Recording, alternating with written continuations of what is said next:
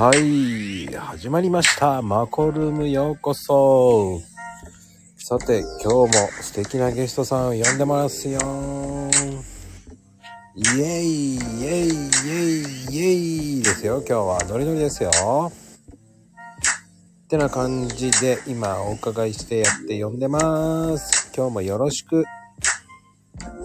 ね、はい、オラ、オラ、オラ。Hola. Hola, hola.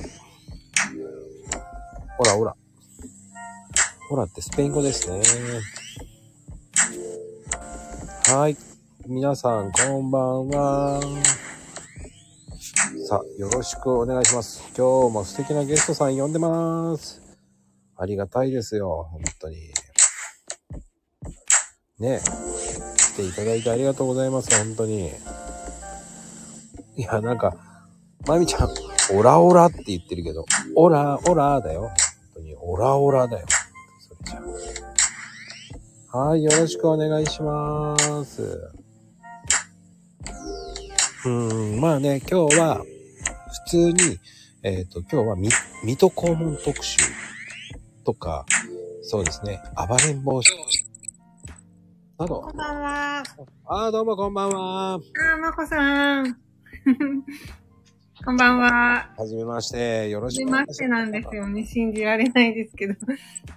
もうね、リプは長いんですけどね、本当に。そうなんですよね。で、はいまこさんの、あの、仲良しの人も、みんな仲良くしてくださるんで、はい、結構、もうずっと親しい感じがしてます。あーありがとうございます。で 本日のゲストね、ミサオさんです。よろしくお願いします。よろしくお願いします。どうですか？ちょっと緊張してますか？大丈夫です。あの、連日聞いてるので。ああ。はい。まあね、聞いてればね、はい。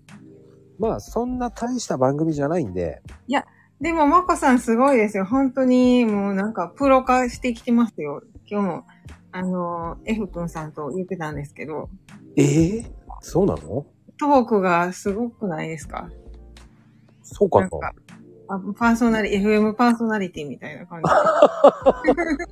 正直言っていいですか？全然分かってないですよ。ですか？うん、もうちんぷんかんぷんでやってますよ、本当に。でも放送数、すごいですよね。205とかななってましたよね。ああ、気がつけばですね、うん、すごい。やってますねうん。まあおかげさまで、一応、ね、60人は突破しました。すごい。おめでとうございありがとうごます。ざいます、本当に。なんか聞きやすいですし、すごい、あの、面白いですよ。本当に。なんか、あの話がどんどん深いとこ行くんで、どの方とも。結構ね。あ、そうですか？うん。で、でも今日でミサオさんは68人目なんです。ヤッホー。すいません。なんも、なんか、ちょっと微妙な数字で本当ごめんなさい。いや6も8も好きですよ。まあね、その、まあでもね、こう、ミサオさんって、はい。ね、こう、英語が上手いっていうイメージが強すぎて、あ、一応ね、このアカウントは英語のアカウントにしてますからね。このアカウントっていうと、他のアカウントもあったんですか？あ、他のアカウントは、あの、ただの個人の裏アカウントなんですけど、これは、あの、私もともとリハビリの仕事をしてるんですよ。理学療法士って言って。はいはいはい。はい。それで、あの、常勤を2年前に辞めてフリーでやってるんですけど、うん。英語もずっとやってて、うんで、仕事で使ってたんですね。な、なんでリハビリで英語使うんやと思うんですけど、先生が、あの、イギリスから来るときに通訳とかやったりしてたので、その関係で、それで、常勤辞めてから教える資格を取って、知り合いの人に教え始めてるっていうので、で、このアカウント作って、英語のことを発信していこうと思ったんですよ。だから、その、教えてる期間っていうのはそんなに長くないんです。えはいそうなんですか？そうなんです。で、あの、やってるうちに、えっと、これでは全然物を売ったりとか、そんなんもしてなくって、まあ、ただ発信して交流していけたらなと思って、うんで、いろんな、えー素晴らしい方と仲良くなれたので、あ、すごいツイッターしてよかったな。まこさんとも出会えたし、よかったなと思ってます。いやいやいや、そんなね、僕そんな大それた人でも何でもないですからね、言うときい。やいや、まこさんの周りの方みんなすごいと思います。なんか優しい人ばっかりやし。ああ、どう、いや、どうなんですけど、でも素敵な方いっぱいいますよ、本当に。素敵な方本当にいっぱいいると思いますよ。私、寂しくないですもん、ツイッターがあったら。コロナ禍でも。コロナ禍でも。いや、でもね、あの、僕はね、なんだろうね、全然分かってないんですよ、本当に。もうリプで繋がるっていう感覚だったんで、はい。もう、イコールリプ、リプ、リプ、リプっていうイメージしかなくて。なんか、あの、リプ、あれですよね。リプしたらリプハイになるっていうことおっしゃってませんでしたっけ？はい。あのね、リプやっていくと、だんだん元気になっていくんですよ。テンションが上がっていくんですよね。わかります。わかります。それわかります。すごい。だからね、やばいんですよ。なんかいい物質出ますよね、脳から。なぜかね、そのままのペペースでね、行っちゃうと、たまにね、なんだこいつって思われちゃうんですよね。そうですか？おはようちゃんなんて普通に言っちゃいましたからね。リアルな世界でね。リアルな世界で。そう、なんかね、入っちゃうんですよ、僕。うんわかります。でも私もちょっとそう影響されます。自分でやってて。うん、ね。あの、本当昔は本当に、ね、おはまことか入れてた時に、本当に親におはまこって言って瞬間に、俺、それ、それちょっとすごいですねう。ん、ちょっと終わってるなと思いましたけど。お親におはおはまこはうん相当すごいですよね。うんそれで以来ね、おはまこは封印しました、本当に。な、ななるほど。おはまこって書きそうになりました。あの、まこさんのお初に。リプみたいでもね、ほんと昔ですね。だから昔っていうか、ちょうど、始めたのが去年の3月ぐらいなんで。同じぐらいなんですね。すごい、そうんの、赤の成長がすごいですね、やっぱり。いや、でも、本当に3、4、あまあ3月の終わりぐらいなんで、まあ4、はい5、5月あたりからちょろちょろ始めてって、はい。うん、ちゃんとコーヒーのことをやり出したのが、6月か7月ぐらいですかね、真面目にやったの。なんかあれですよね。やっぱスタイルと発信の内容が固まるまでちょっと試行錯誤ありますよね。そうですね。うん、な、何をやっていいのかっていうのがね。うんだか。ら僕なんかは思ってる常識と、はい。あの、他の人たちの常識って違うじゃないですか。あ、あの、あれですか、コーヒーのこともそうやし、うん。ツイッターのこともそう何で。ですもそうですよね。だから、それをうまく発信していったらどうだって言われてから、うーんあかーと思って。なんか、いつも、あ、コーヒーってこうだったんだっていつも思いますよね。いつもコーヒーってありがたいわってよ余計に、あ、もともとコーヒー大好きなんですけど、うんうん、うん。思ってますよ、まこさんの発信をね。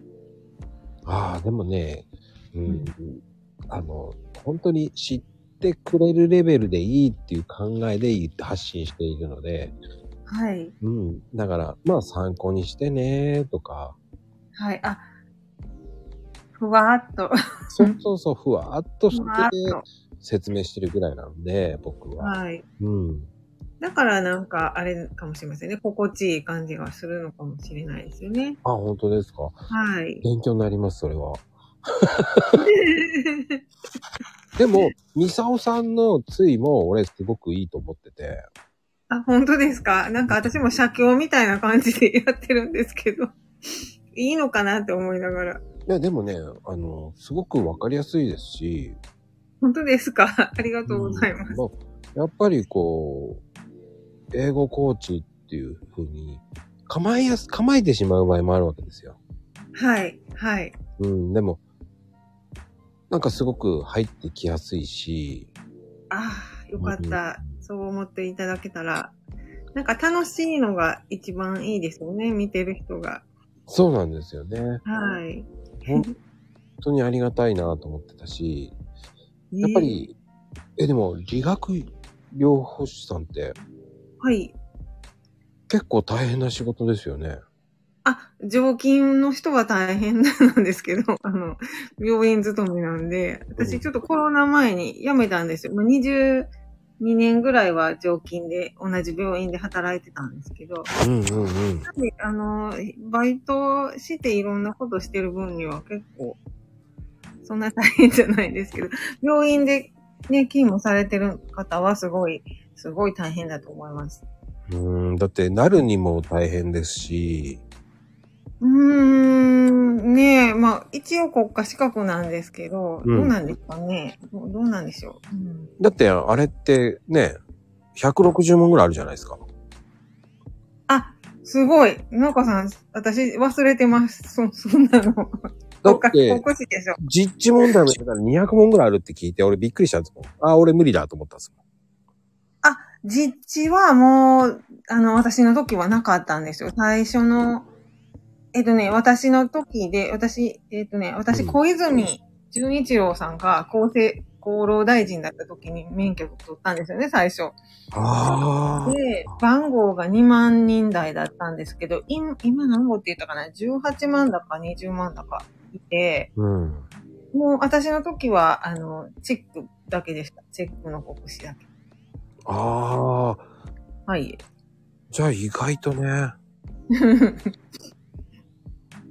なんか、あの、そうでも、あの、普通に過去問とかやってたらそんなに、あの、学校行かないと、あの、受験資格がないんですけど、うん、うん。学校をちゃんと終えて、えっと、あれですよね、実習とかもきちっとクリアしたら、国試は普通に頑張ってたら多分大丈夫です。うーん。でもやっぱりこう、大変、仕事的には内容的には、やっぱりうん大変じゃないですか。意外と大変じゃないですか、あれって。ねやっぱり何でもそうだと思うんですけど、ね好きだったらその大変なところが面白かったりとかするのかもしれないですね。うーん。シフトって大体週2ぐらいなんですか、休みは。えっとね、私の常勤してた病院は、なんか何個かグループであるんですけど、うん。あと、一番一般的なリハビリ病棟が回復期リハ病棟っていうのがあるんですけど、うん。それだと一応365日でシフト組むので、週休2日にして、はい。おそれこそお盆とかゴールデンウィークも全部誰かが出勤するように組んでいくんですよ。そんな感じでした。へえ。じゃあ意外と自由って言えば自由があるっていうか。あのね、職場によるかもしれませんね。人数とか、えっ、と、その病院の規模とかで、なんか、それこそ人数が少なかったら、こう、シフトの自由がないでしょうし、で、多かったら多かったで、多分ね、コロナ禍やと、あの、病棟をまたいで、えっ、と、こう、シフト組んだらダメとかあるんで、大変だったと思います。ああ。うん。だあの、やっぱり、こう、ね、仕事的には、こう、PT と OP、OT か。うわ、すごいな、詳いますしい。よね。めちゃめちゃ詳しいですね、まこさん。うん。あの、OT と PT の違いっていうのもあって、うおすごい専門的。ね、結構皆さん知らないと思うんで。知ら知らないですよね。うん。うん、僕ね、看護師さんの知り合いがいるから知ってるだけなんですよ。ああ、そうなんですうね。ん、OT と PT 知らねえって言ったら大爆笑されましたけど。もうでも知らないで普通かなと思いますね。あの、その二つあるってし知られてるだけですごいかな。ああ、そうですかね。うん、と思いますよ。なんかね、家族がなんかリハビリしたとか、自分がリハビリやったことがあるとか、そういう自分ごとになってわかりますけど、うんうん。ね、普通は縁がないですもんね。そう、普通のね、仕事と間違えられるんですけどね。あの、うん作業するか理学なのかっていうだけの違いなんですけどね。そうですね。うん。うん、そうこなんです。こで知ってるか知ってないかで、ちょっと、ちょっと違うんですよね。おそうですね。なんか分野もちょっと違って、作業の方は、あの、精神、精神科とかもあるんですよ。精神科の OT とか。あ、精神科もあるんですか？精神科の。あの、我々の方は、PT の方はないんですけど、あ作業は精神科とかあるんです。あ。へえ。そうですね。大きく違うかもしれないですよね。うんうんうん。やっぱり、ね、動けない方をこう、リハビリするっていうのはすごく大変なことで、そうですね。っていうのはすごく大事じゃないですか。うん。ね、だ大事ですよね。うん。こう、まだまだかい、なんだろう、動かないって言ってた人が動くっていうの、結構感動なところ見れますよね、だから。ね、そうですね。その、病気の時期とか、ね、その、なんて言うんですかね。そのいろんな、まあ、場合があると思うんですけども、まあ、そういう感動する場面もね、結構ありますよね。OTTP。あやさん。違うね、OTTP っていう、なんか違うな。あれ、あれですか？あの、あれですかね。OTTP? うん。あんまりね、あの、読んじゃうと、あの、気にしちゃうので、大丈 あ、わかりました。夫。あの、アーカイブだとそれが見えないので大丈夫ですよ。あ、なるほど。うん。はい。だから、どんどん言っちゃって大丈夫ですよ。あ、わかりました。そう、まあ私、あれなんですけど、私コーヒーすごい好きなんですよ。うん。すっごい好きで。で、自分で家で焙煎してるんですよ。すごいですね。なんか、近所にコーヒーショップがあって、教えてるんですね。なんか、で、そこで10年ぐらい前に習って、うん、うん。緑の豆を買って、家で、5日に1回ぐらい焙煎してます。それはガスでやってるんですか？ガガスで、普通の、ーじゃあまあパソコンロで、あれですか？カシャカシャカシャカシャやって。あの、特別の焙煎機じゃなくて、片手鍋のガラス蓋付きのでやってます。うーん、そうなんですね。なんかねそ、そのやり方を教えてもらって、や、やってるんですそれがうん適当なんですよ。適当だし、そんな、あの、やっぱり、まこさんとかしのプロがやるのと全然違うと思うんですけど、まあ、適当にやっても、まあまあ美味しく できてるますけど、たまにプロのやったのと、おやっぱ違うわ、って思います。えっ、とね、うん違うっていうのは、それガスの温度が違うんです。あ、そうですよね。280とか行くんでしたっけ？あのうん、とね、だいたい200から230度ぐらいですかね。うん。でたそうですよね。あとね、大きい釜で焼くのと小さい釜で焼くと全然違うんですよ、また。そうでしょううね。ん、だうちはだいたい5キロぐらいの釜なので。うんあの、今日も出てましたよね、ツイートに。ああ、はいはいはい。配線機、あの、温度下げるところが出てましたけれども。はいはいはいはい。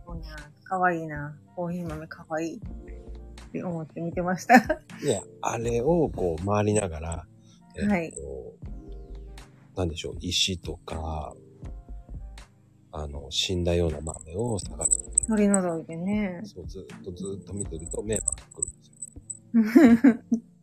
あれ、か大変な作業ですよね。あの、石取り除いたり、あの、血管豆取り除いたりするのって。うん、でも、慣れましたよね、ああいうのって。うんあれもなんか、あの、ツイートと一緒で、こう、写経に近いような、こう、なんか無心の作業っていうか、なんかやってたら瞑想みたいな感じがするんじゃないかなと思いますけど。ああ、そうなんだろうね。もうんう、習慣されてるから、あんまり感じないですよね。あ、そうか。うん。一日どれぐらいされるんですか ?1 回5キロで何回か回されるんですね。あ、でもね、セールの時が、大体、の、100回以上。ええー、100回ですか？すごい。行きますよね、それぐらいは。100回。すごい。じゃあ時間にしたら本当に結構な時間ですよね。セール、それだけ売りますからね。うわー。あれですか？あの、何台かあって並行して回してるんです1台ですよ。うー、すごい。だから、えっ、と、何日間 ?4 日間だけど、はい。だから、だセールに向けてどんどん焼いていきますね。だから、焼かないと、うん。追っつかない。多分、相当売ってますよね。すごい、すごいですね。すごい。でも、私、あの、そういえば、あの、仕事でそんなにはいろいろ行ってないんですけど、いろんな国行っても、日本が一番コーヒー美味しいですよね。うん、まあそうですね。本当にコーヒーをちゃんと扱って、ちゃんと入れて、で、みんな味が分かってるし、やっぱ一番日本ってコーヒー大国だなって思います。うーん。まあね、それ以上話すとね、ツイッターの内容がなくなっちゃうんで、あんまり話したくわない。かりました。あのー言ったら私、ブラジル行ったら、ブラジルってコーヒーベルトで生産してるのに、美味しくない、ないんですよね。コーヒー、ブラジルで飲んだ時に。あのね、はい。それ場所によりますね。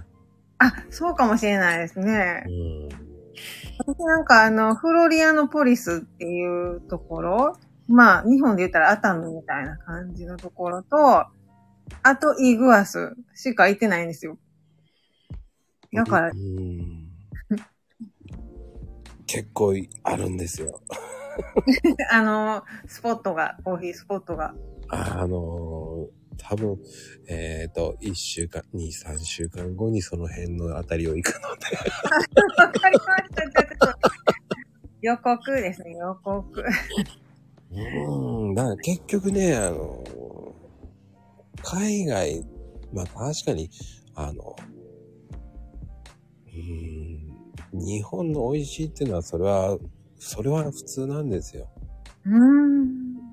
でも、でも、やっぱり日本より一番飲まれてるのはヨーロッパなんで。うーん、あの、そうですね。私、イタリア行った時にあれ飲まなかったんですよ。あの、エスプレッソ。のエスプレッソの飲ま飲んだかな？飲んだけど、そんなに美味しいのに当たらなかったのかな？うん、多分、ありますよ。あの、ちょっとしたところじゃないと。うん。うんあの、ちょっと高そうなところじゃないですよね。立ち飲みみたいなところのが美味しいんで。なるほど。なんかあのーフィレンツェに何日かいたんですけど、近所に中央市場があったんですけど、そういうところで飲めばよかったですね。なんか私、うん、うん。食べるもんにばっかり走ってて、コーヒーまで考えが及ばなかったですね。しまった。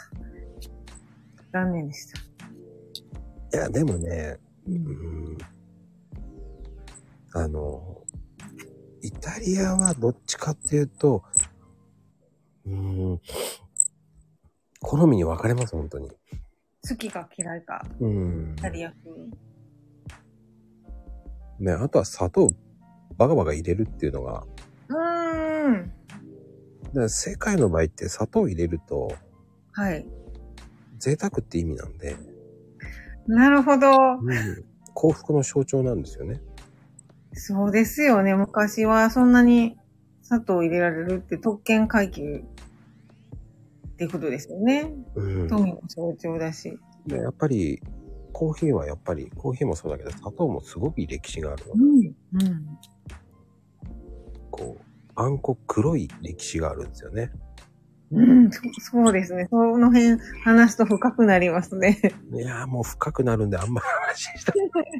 本当に宗教絡みですよ。やっぱりコーヒーとか、はい、はカい。カオ、砂糖。お金、お金と一緒ですもんね。お金よりゴールドっていうか、ねえ、やっぱり、あれですよね。経済を動かしてますもんね。そうなんですよ。うんやっぱでも、い一番やっぱヨーロッパの方がやっぱ飲まれてるかな。うん歴史も古いですし、飲み方もいろいろなんでしょうね。いや、もういろんな飲み方ありますけど、本当にこんな嘘かよって思うのもあるし、もう、なんか、甘子さんが書いてらしたの。えー、こんな飲み方するんだ。っていうのも結構ありました。あ、そうですよ。そういうのがもう、日本ではこうじゃない。と変わりますからね。変わりますからねだ。って食事の文化も違うんじゃないですか。ねそれに合わせてコーヒーも変わるんでしょうね。変わりますよ。だって、うんね。だって、みさおさんだって海外行った時に衝撃的だったことなかったですか？やっぱ。食べ物ですか？食べ物、そうですね。ヨーロッパとかはあんまりなんかびっくりしたことなかったですけど、あ、でも逆にびっくりしたっていうとなんかベトナムにいた時に日本と味が似てると思ってびっくりしました。なんかお魚煮込んだんとか。ほとんど同じやんって思いましたけど。ああ、確かにね。似てるって言えば似てるかな。はい、なんか、まあ、全然違うところもあるんですけど、ああ、似てると、違和感ないみたいな感じで思ったこともありましたね。やっぱり、こう、僕はね、海外で驚いたっていうのは、やっぱり、はいあ。の、やっぱ昼間っからお酒飲んで、食事しながらお酒飲むっていう人が、めっちゃ多かったってイメージが強いんですよね。そうですね。なんか、ワインとか飲んじゃいますもんね、お昼から。そう。しかも、ステーキより魚を食べるっていう、ソテーとか焼いた感じなのを食べるじゃないですか。うん、うん、美味しいですしね。しかも、その、あの、たくさん食わないんですよね。うん。こう、数回に分けて食べるっていうか、そうですね。上品ですね。なんだろう、なんつったらいいんだろうな。食事を楽しむ文化なんですかね。なんか、さーって食べないで。だから普通だったら日本人だと、えっ、と、ご飯に納豆と味噌汁とか鮭とかうんそういうのが普通だと思えば、はい。ね、ヨーロッパとかはあの、ね、クッキー、ビスケットとコーヒー、で、10時ぐらいにまた何かを食べて、うん。そして12時にゆっくり食べるじゃないですか。そう贅沢ですね。そうそうそうそう。そして3時にまた食べたり、うんこう、一週、3、4回食べますよね、なんか。ねえ、でも、またヨーロッパでも、あれ、違うんですかねなんかイタリア行った時め、めっちゃみんな夜ご飯遅く食べてましたね、外食で。9時頃とかから食べてましたね。うんうん。ね面白いですよ。面白いですね。うん。だからあんななるんじゃないかなと思うんですけど。でも、フレンチで行ったんだったら、はい。結構豆料理が多かったんじゃないですか？あ、豆料理にハマりました。豆料理、っていうか、あのーその会場で出てくるご飯以外には、えっと、一人でレストラン行った時に、何かわからないけど頼んだら、あの、白インゲンの茹でただけのやつが出てきたんですね。それがめちゃくちゃ美味しかったです。あの、カスレですね、それね。っていうんですかね。うん。あの、本当にうまくほかほかで、で、なんか塩味とオリーブオイルがちらってかかってて、めちゃくちゃ美味しかったです。どっちかっていうと、こう、フレンチなんかはこう、豆を食べるっていう習慣がすごいですからね。うーん。豆はすごいね、美味しかったです。あの、なんかスープとか、はい。あと、ワイン煮とか、はあ、美味しそうですね。あの、何でしたっけ？あの、バル、バルとかでそんなの食べてみたいですね。バルはスペインでしたっけ？うん。まあ、スペインもでも、スペインはどっちかっていうと、ひよこ豆っていう。うん。横豆も好きです。ね、あれ美味しいんですよ。美味しいですよね。でもやっぱり、こう、なんだろうね。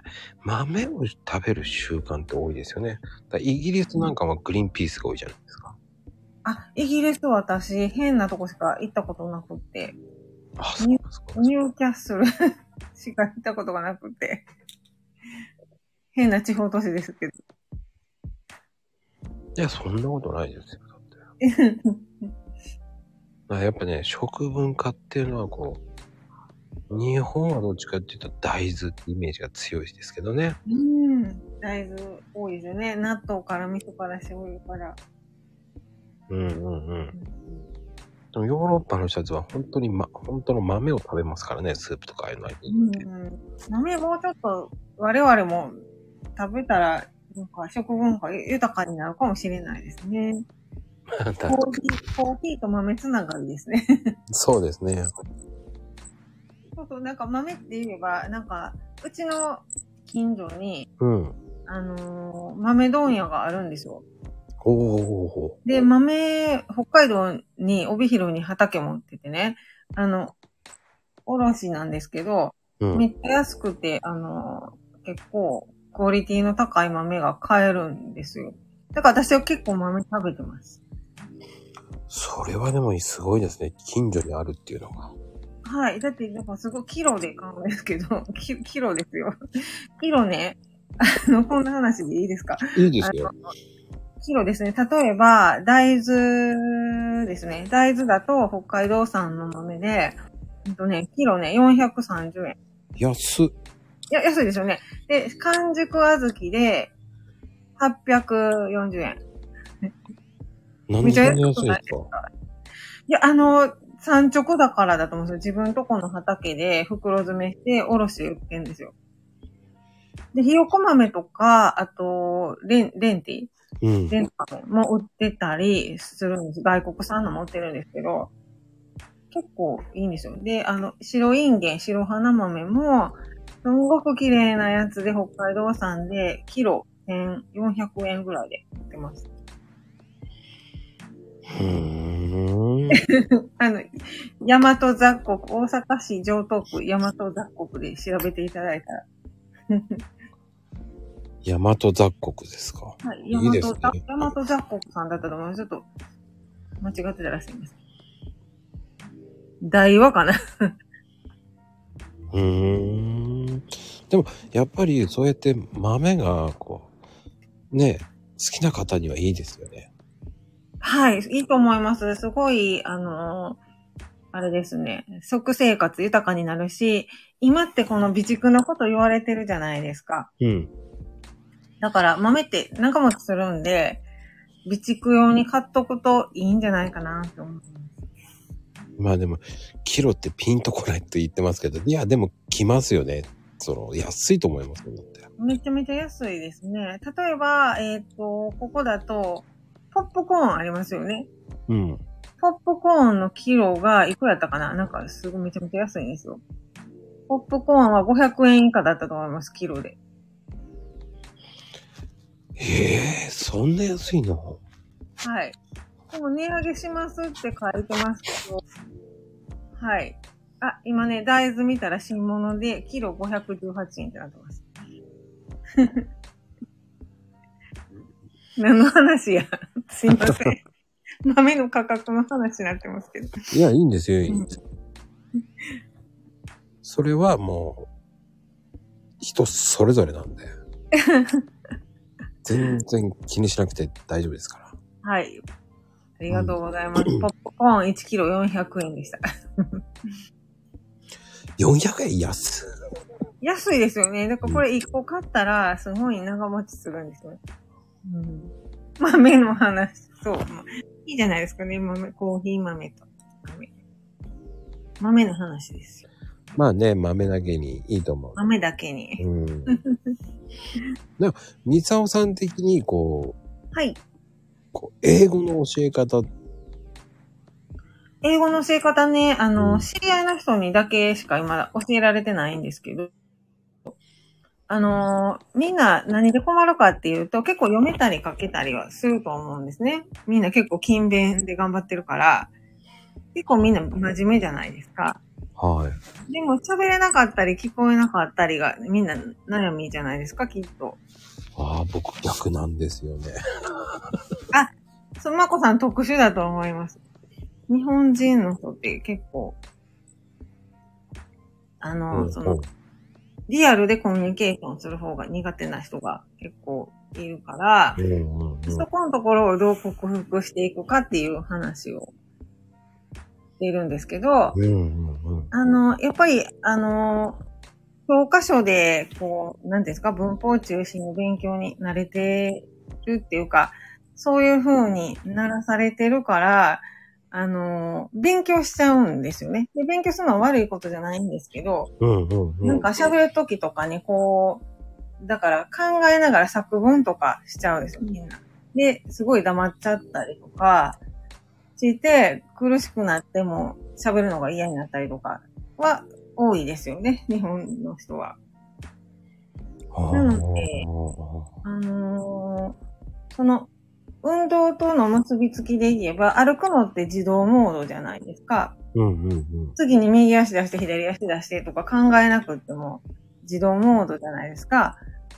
でその自動モードまで持っていくのに、なんかこう、勉強の仕方っていうか、運動と一緒なんで、うん。あのなんかね、私が教えてもらったというか、私も全然、英検1級取った後も全然喋れなくて、喋れなかったんですよ。用意したら、あの、プレゼンテーションとかもできるんですけど、うん。この普通のこう雑談みたいなやりとりが一番苦手やったんですけど、まあ、それを克服したっていうのは、その、なんていうんですかね、もう運動と同じで、こうフレーズのトレーニングしてどんどん自分で使っていったっていうところなんで、そこを人工的に、そのフレーズ みたいなものを、それ私の師匠に教えてもらったチャンクって言うんですけど、その、決まったパターンみたいなのをまず、こう、運動能力として練習していって、それに肉付けしていって、単語を変えたりとか、うんうんうん。内容を変えたりとかして、どんどんどんどんやり取りして使っていく中で覚える。まあ、試合の中で上手くなるみたいな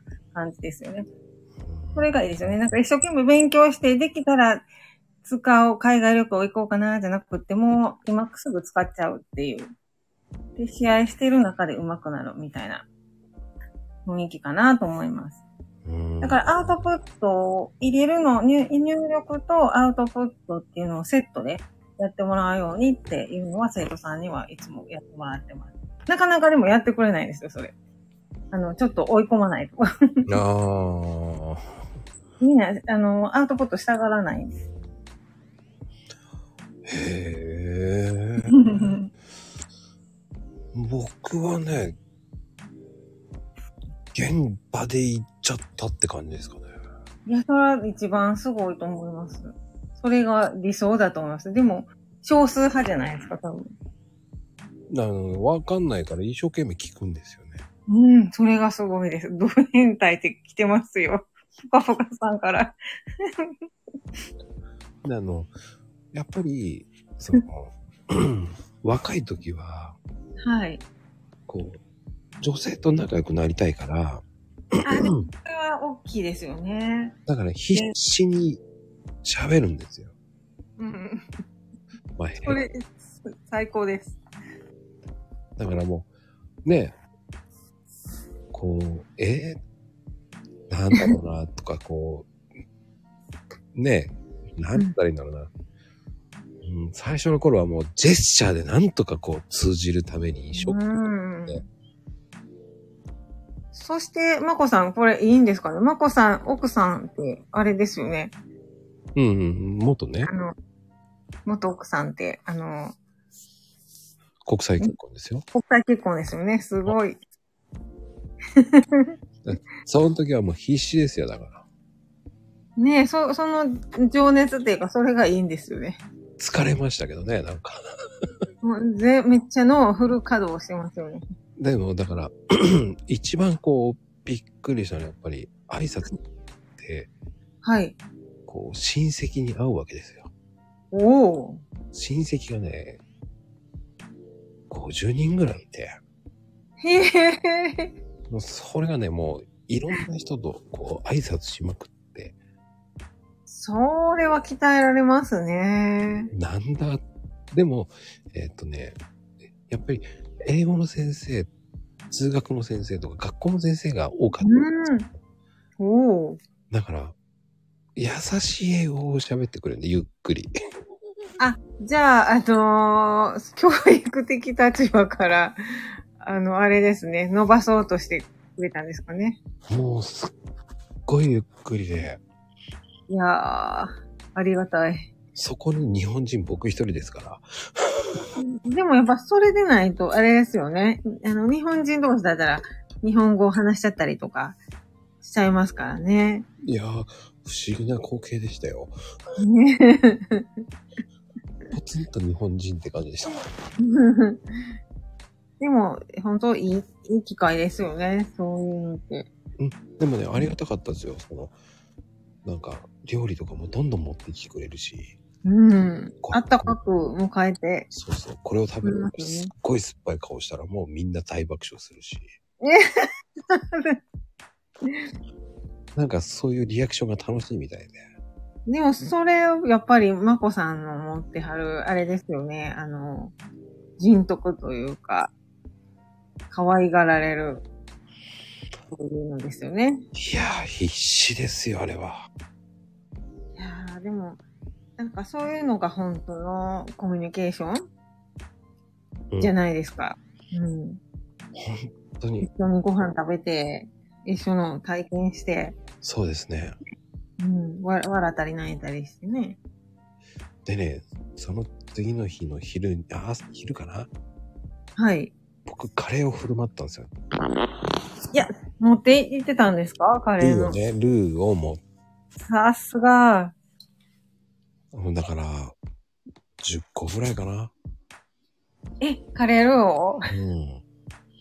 で、作ってあげて、はい。めちゃめちゃ喜ばれたんですよね。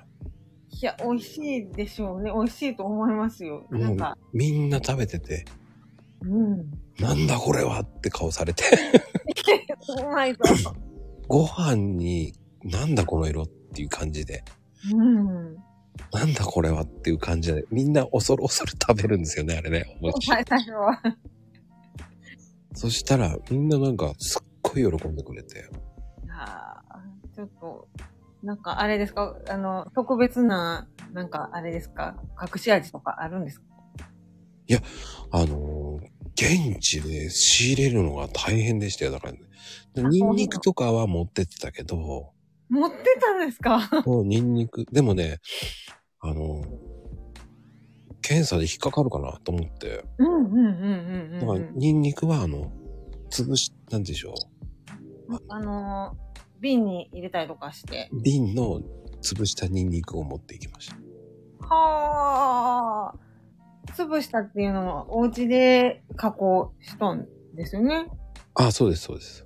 すごい。やっぱりでも、まこさんすごいですよ。そこまでする人いないと思いますよ。ニンニク潰して、え、なんか本当に、なんて言うんですか、おもてなしじゃないですか。それこそ。うん、なんかね、食べさせてあげたいと思って。うん。あそこ、そこですよ。そこがみんな、心打たれるんですよ。また、でもその時、2回目行った時も、はい。カレーじゃねえのかって言われて、カレーにしましたけど。やっぱり、一回やると、もう作り方教えたじゃん、つって言って。もでも、違うって言いましたよ。僕が作るカレーと、う、違うでしょうね。あのー、例えば、玉ねぎの炒め方とか違うと全然違ってくるじゃないですか。うんうん。だだから、あの、カレーのルーを送ってたんですよ。へえよっぽど気に入られたんですね。うん、だから、でもうまく作れないって言って、うん。だからしょうがないから、その、お母さんと親戚の人たちとこう、テーブルで、はい。外でええ話しながら、はい。カット、オッケーって言いながらカットしながら、はい。スライスね？って言いながら、こあ、料理教室。う、そんでこう、えー真剣に見てるんですよ。おーとか言いながら。いやー、美味しかったんでしょうね。まあ、味覚えたら。うんうんうん。今どうしてるんでしょうね、みんな。カレー。知らないです。ないだろうな。知らないですけど。いや、でもね、本当面白かったですよ、そう言って。ねそれ、やっぱり、本当の交流ですよね。うん。うん素晴らしいわ。でもそこのなんか、その街には、その、日本人の人がいないか、い、ないとこだったんだよ。うーん。だからこう、なんでしょうね。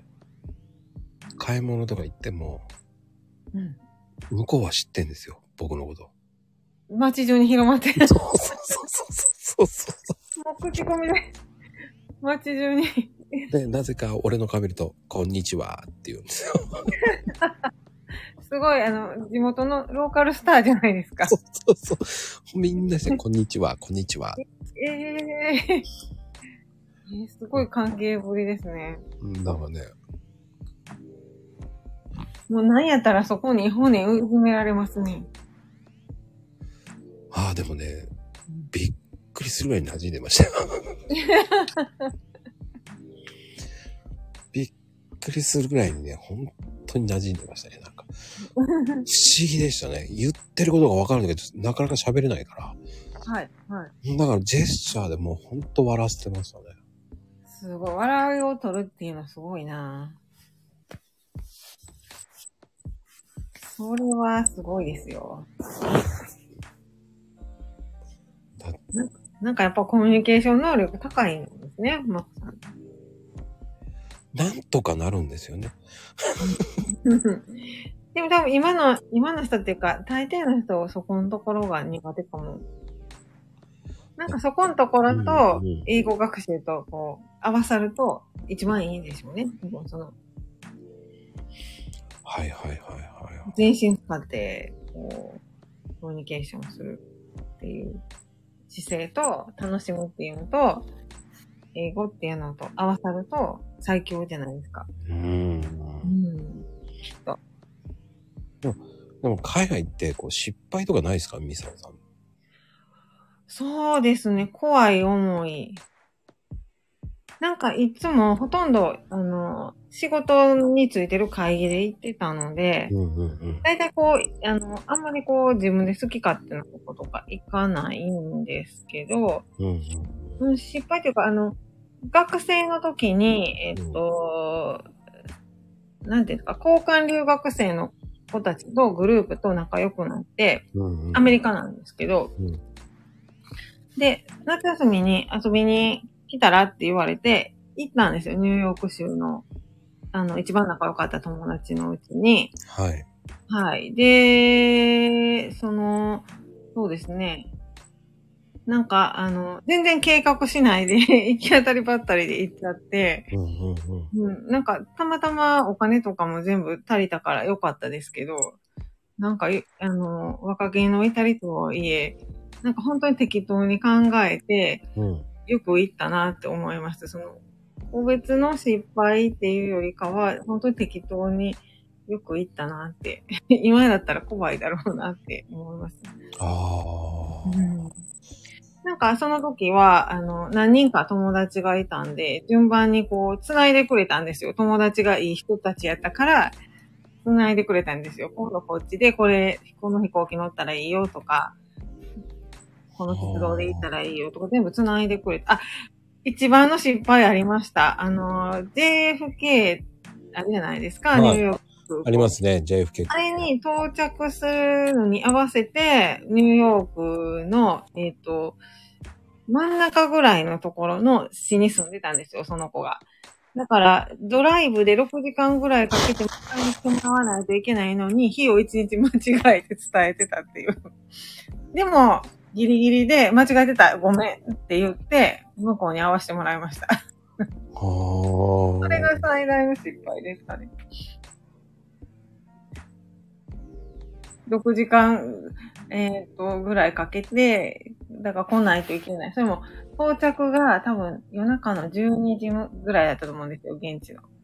だから悪いことしましたね、その時は。ああ。はい。でも、あの、なんでしょう、ニューヨークって3つ空港があるんですよ。はい、はい。ね。あの、ケネディ空港か、リバティ空港か、まあニューヨークですね。うんねえ。あともう一個忘れちゃったけど、はい、クイーンズの方にあるんですよ。クイーンズと、はい。あ、あれですね、ニューヨークシティの方ですね、シティの方。そうそうそうそうう。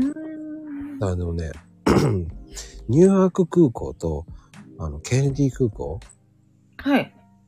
僕はケネディに着くと思ってたら、はい。ニューワークについて友達がケネディにいて、あらららららら。最悪なことはありましたけどね。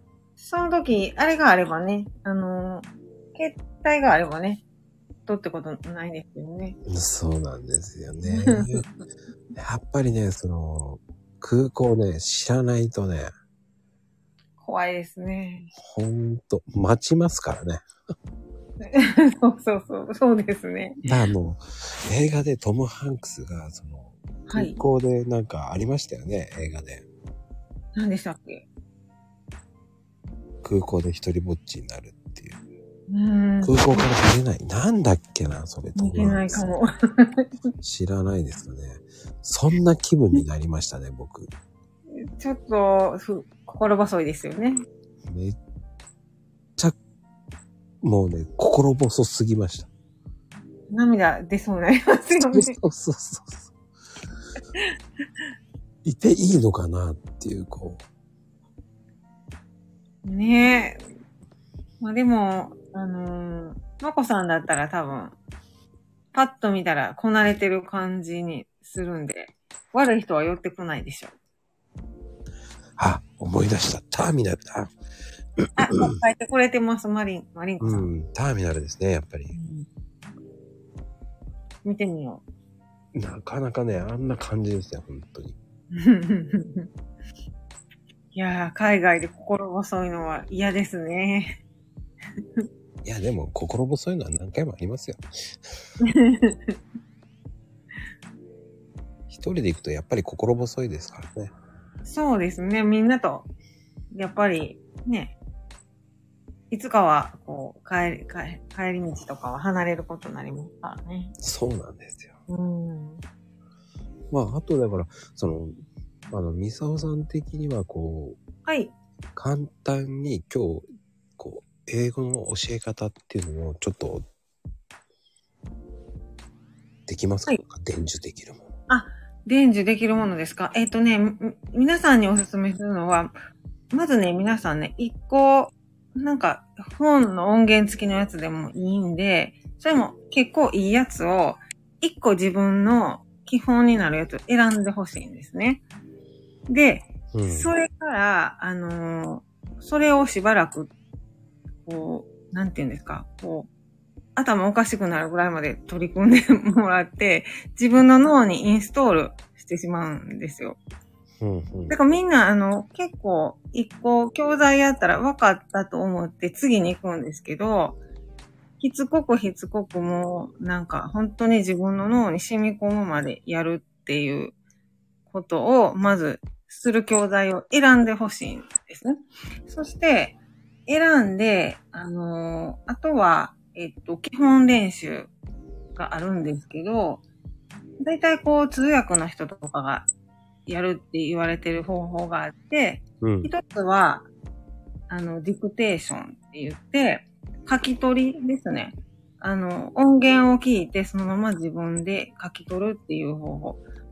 これをまずしてから、あと意味を理解して、で、皆さん聞いたことあると思うんですけど、あとシャドーイングって言って、その音源に合わせて、こう影のようにモノマネしていくっていうことをやって、あと最後はアウトプットですね。アウトプットをしていく。その同じフレーズを使って、単語一個でも変えて使っていくっていうことをして、で、そのアウトプットするときに相手がいて使えたら一番いいですけど、使えなかったらモノローグ練習、独り言の練習でもいいし、日記でもいいし、アウトプットをしてみる。今だったらツイートでもいいですよね。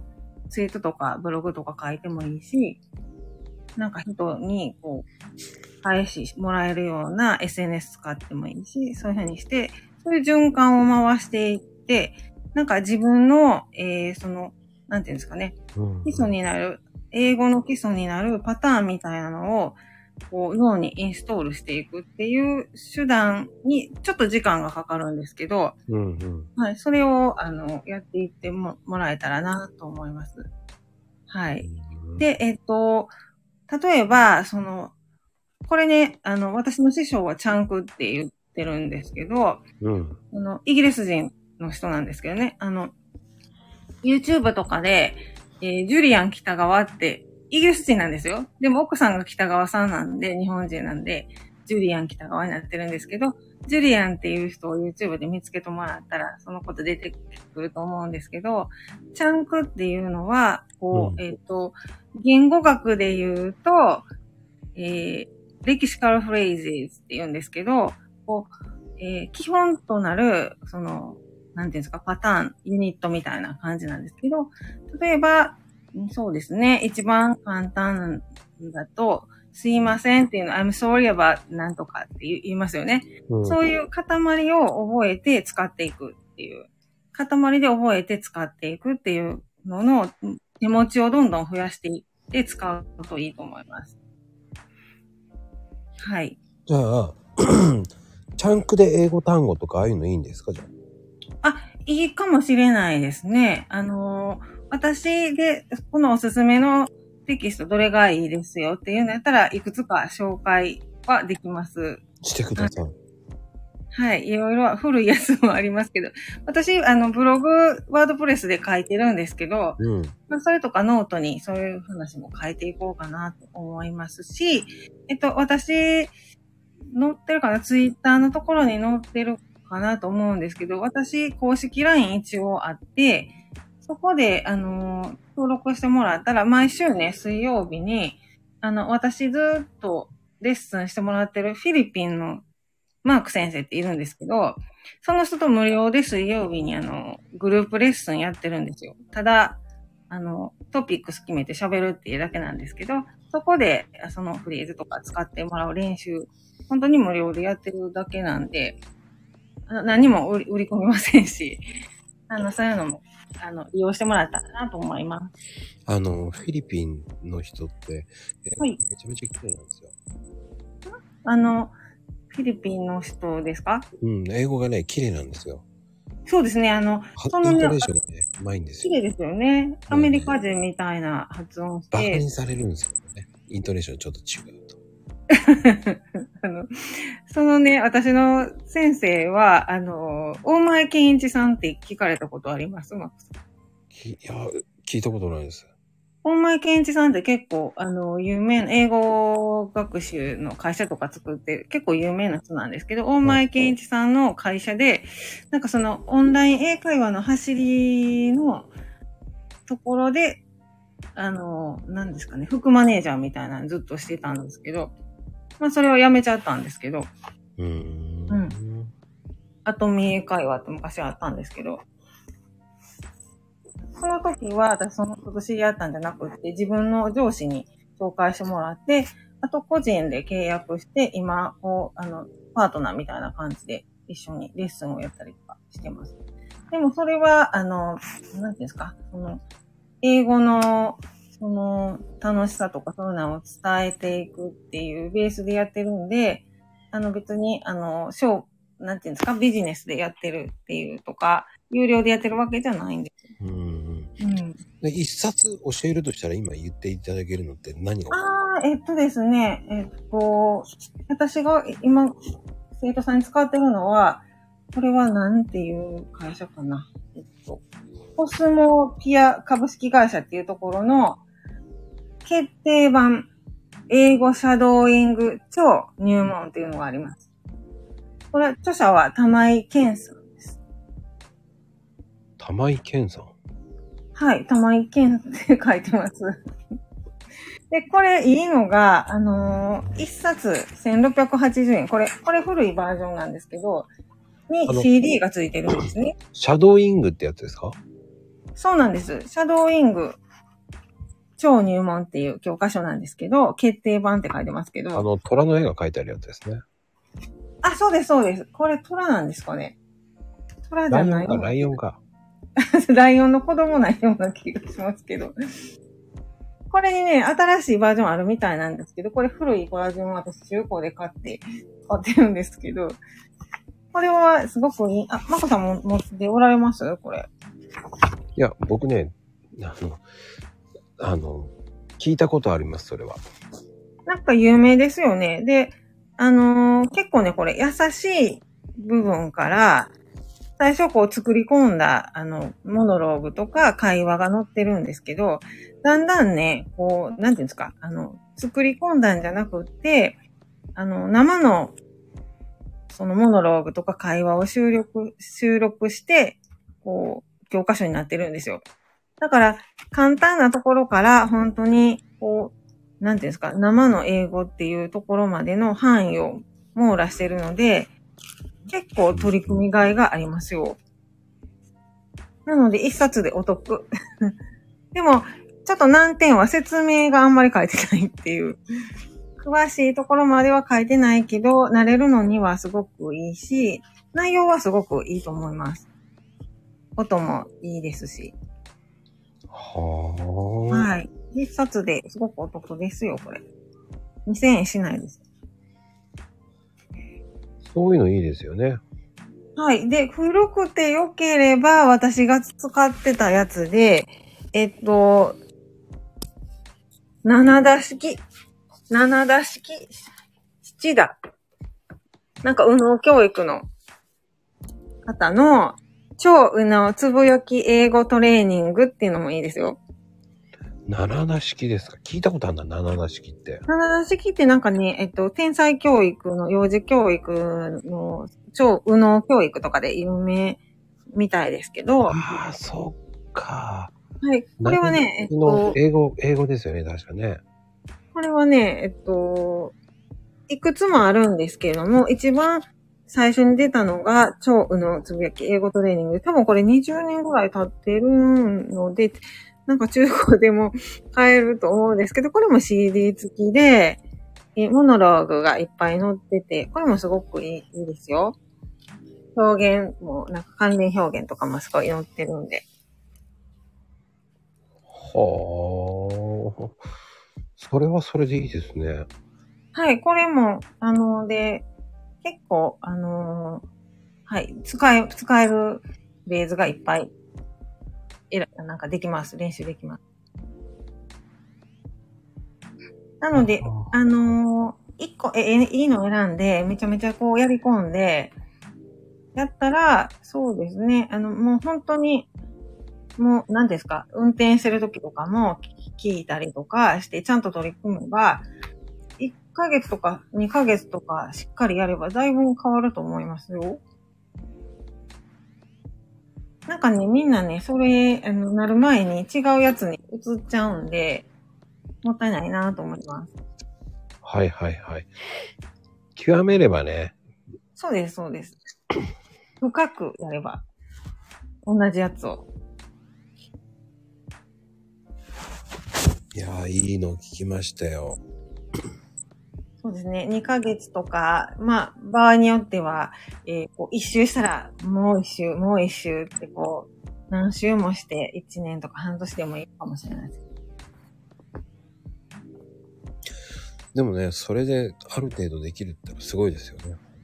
あ、本当にね、騙されたと思ってやってみてください。あの誰でもいけると思います。あの、コツは、もう、なんていうんですか、コマーシャルって、勝手に頭にこう流れますよね。頭にも録音したように。あれぐらいになるまで聞いて、最初聞いたらスラスラっとこう自動的に口から出てくるぐらいになると、まあ自分のものになってますよね。う。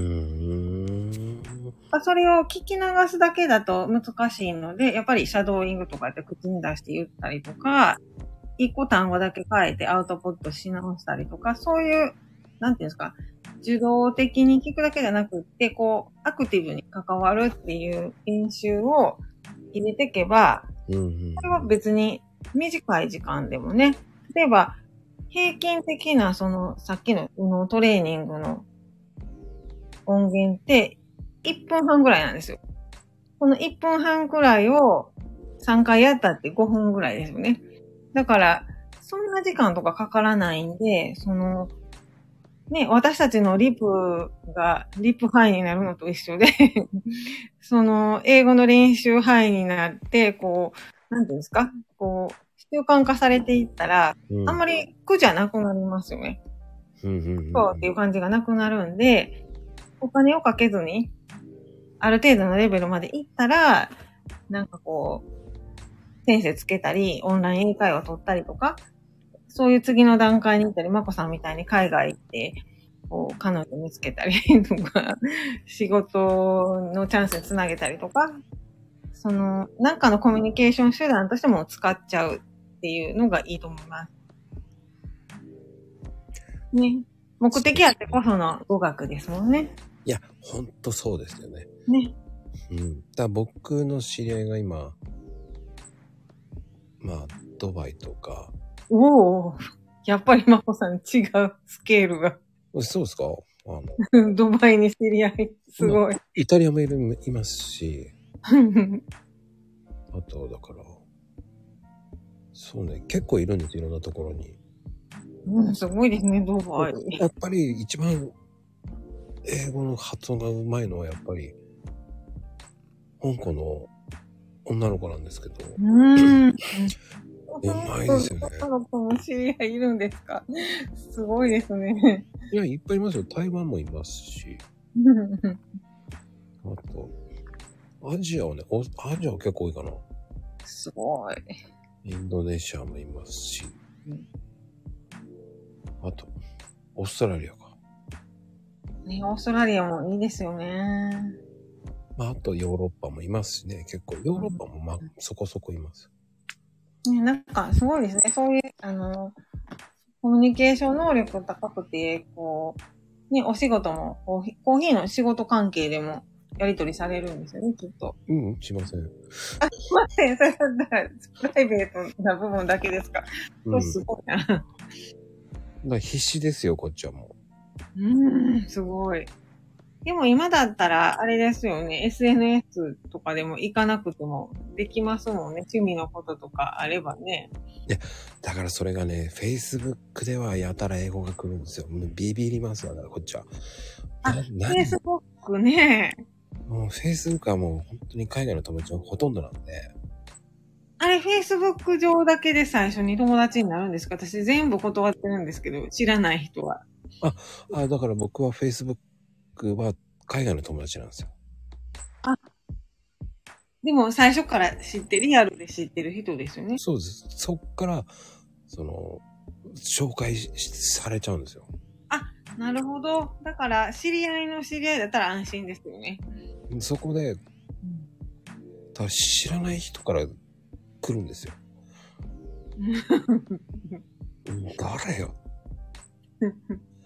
で、でも友達の誰か知り合いとか。そうそう、紹介してって言われたんだよ。つって、それ早く言えよとか。あーそれだったら安心だ。いや、でもこっちは困る。と言いながら。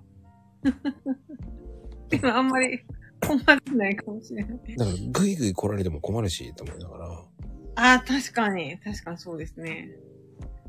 どうなの日本はってこう、来るわけですよ、ぐいぐい。ああ、ぐいぐいですね。今、日本では何のアニメが流行ってるとか聞いてくるわけですよ。ええでもそういうのすごいですね。だから、リアルな知り合いとの人と濃い付き合いをしてるからそういう風になるんですよね。うんでも、くだらない話してますよ、それがいいんじゃないですか。その、なんていうか、雑談みたいなのが一番しにくいじゃないですか。機会がないというか。いやーでも難しいですよ。メッセンジャーとか LINE とかで話をしますから。うん、すごいなやっぱりまこさんすごいわ。必死ですよ、だからこっちも。いやね、そういうのがあったら一番いいですよね。あの、アウトプットの機会作らなくても強制アウトプットですからね。ね。な、難しい難しい、本当に。だたまにだからもう Google 先生で今調べちゃいますもん。このスペル調べ、ショートカットで来るんですよ。はいはいはいはい。だから、たまに、あの、今日はありがとうね。だから ty ってやると、サンキューの意味なんですよ。うーん。ねで、どういたしましてって言ったらウェルカムじゃないですか。はいはい。それをね、WC で略すわけですよ。うーん。WC 言ったらあれかなと思います。トイレと思うじゃないですか。その、なんでしょうね、ショートカット英語があまりにも略語でしすぎてたまにわかんないんですよね。わからないですね。それもね、ネットで調べないと。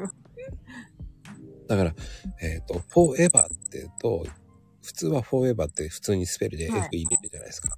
はい。4入れて ever するんですよ。あー、なるほど。それは、なんか昔の、あれみたいですね。なんか、何でしたっけ？ポケベル？ポケベル。そう本当にシショートカットしすぎてたまに、これは何の英語だと思いながら。そういうのもでも、やっぱ慣れですからね。ねはい、だからもう、その、ショートカットしすぎてわかんないごめんって感じですよ。うん。そしたら教えてくれますもんね。うん、そうすると長文で帰ってきます。すっごい長文で帰ってきます。それもちょっと、やかましいですけど、でもね、なんか、いいですよね、そういうやりとりは。それでこうやってショートカットとあるのがロングバージョンが見て、はあ、はあ、と思いながら一人で納得してますよ。それで、ね、OK で終わらせてますけど、俺は。いや、そうそう、それでいいんですよね。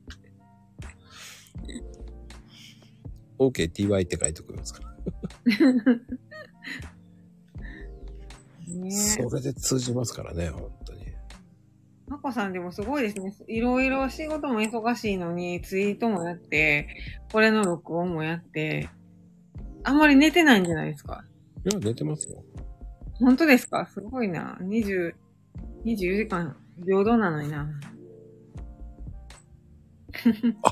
気がつけばやばい。時間過ぎてた。そうそうそうそうそう。気がつけばまた時間過ぎちゃって危ないな。よかった。楽しかったです。いや、いかがでした？本当に今日は。はい、楽しかったです。なんかね、違ったね、英語のうん。楽しみ方とか、こう、海外の話？そうですね。まこさんの話が一番びっくりしたし、面白かった。いや、もっと、海外の話。いや、もっとひどいのいっぱいありますよ。ひどいのですか？いや、聞いてみたいです。いや、でも、その、あの、なんでしょうね。そういうのってないですか？トイレ、あのね、はい。海外でね、トイレがね、出てこないんですよ、英語がたまに。はい。レストルームっていう言葉がなかなか出てこない時があって、はい、うーん。そこはね、ジェスチャーで一生懸命やりましたけどね。それ、あどうなんですかぜ笑われました。めっちゃ笑われた。ひ見てみたいな。でも、わかるんですよね。うん。あ、そういえばトイレの言い方ってまあいろいろありますよね。なんか、その、学生の時の男の子のアメリカ人が、あの、こんな言い方してました。なんか、リトルサムライズルームって言ってました。ああ、リトルサムライね。サムライズルーム。ちょっと、あれですか？下ネタですか？これって。そうですね。はい。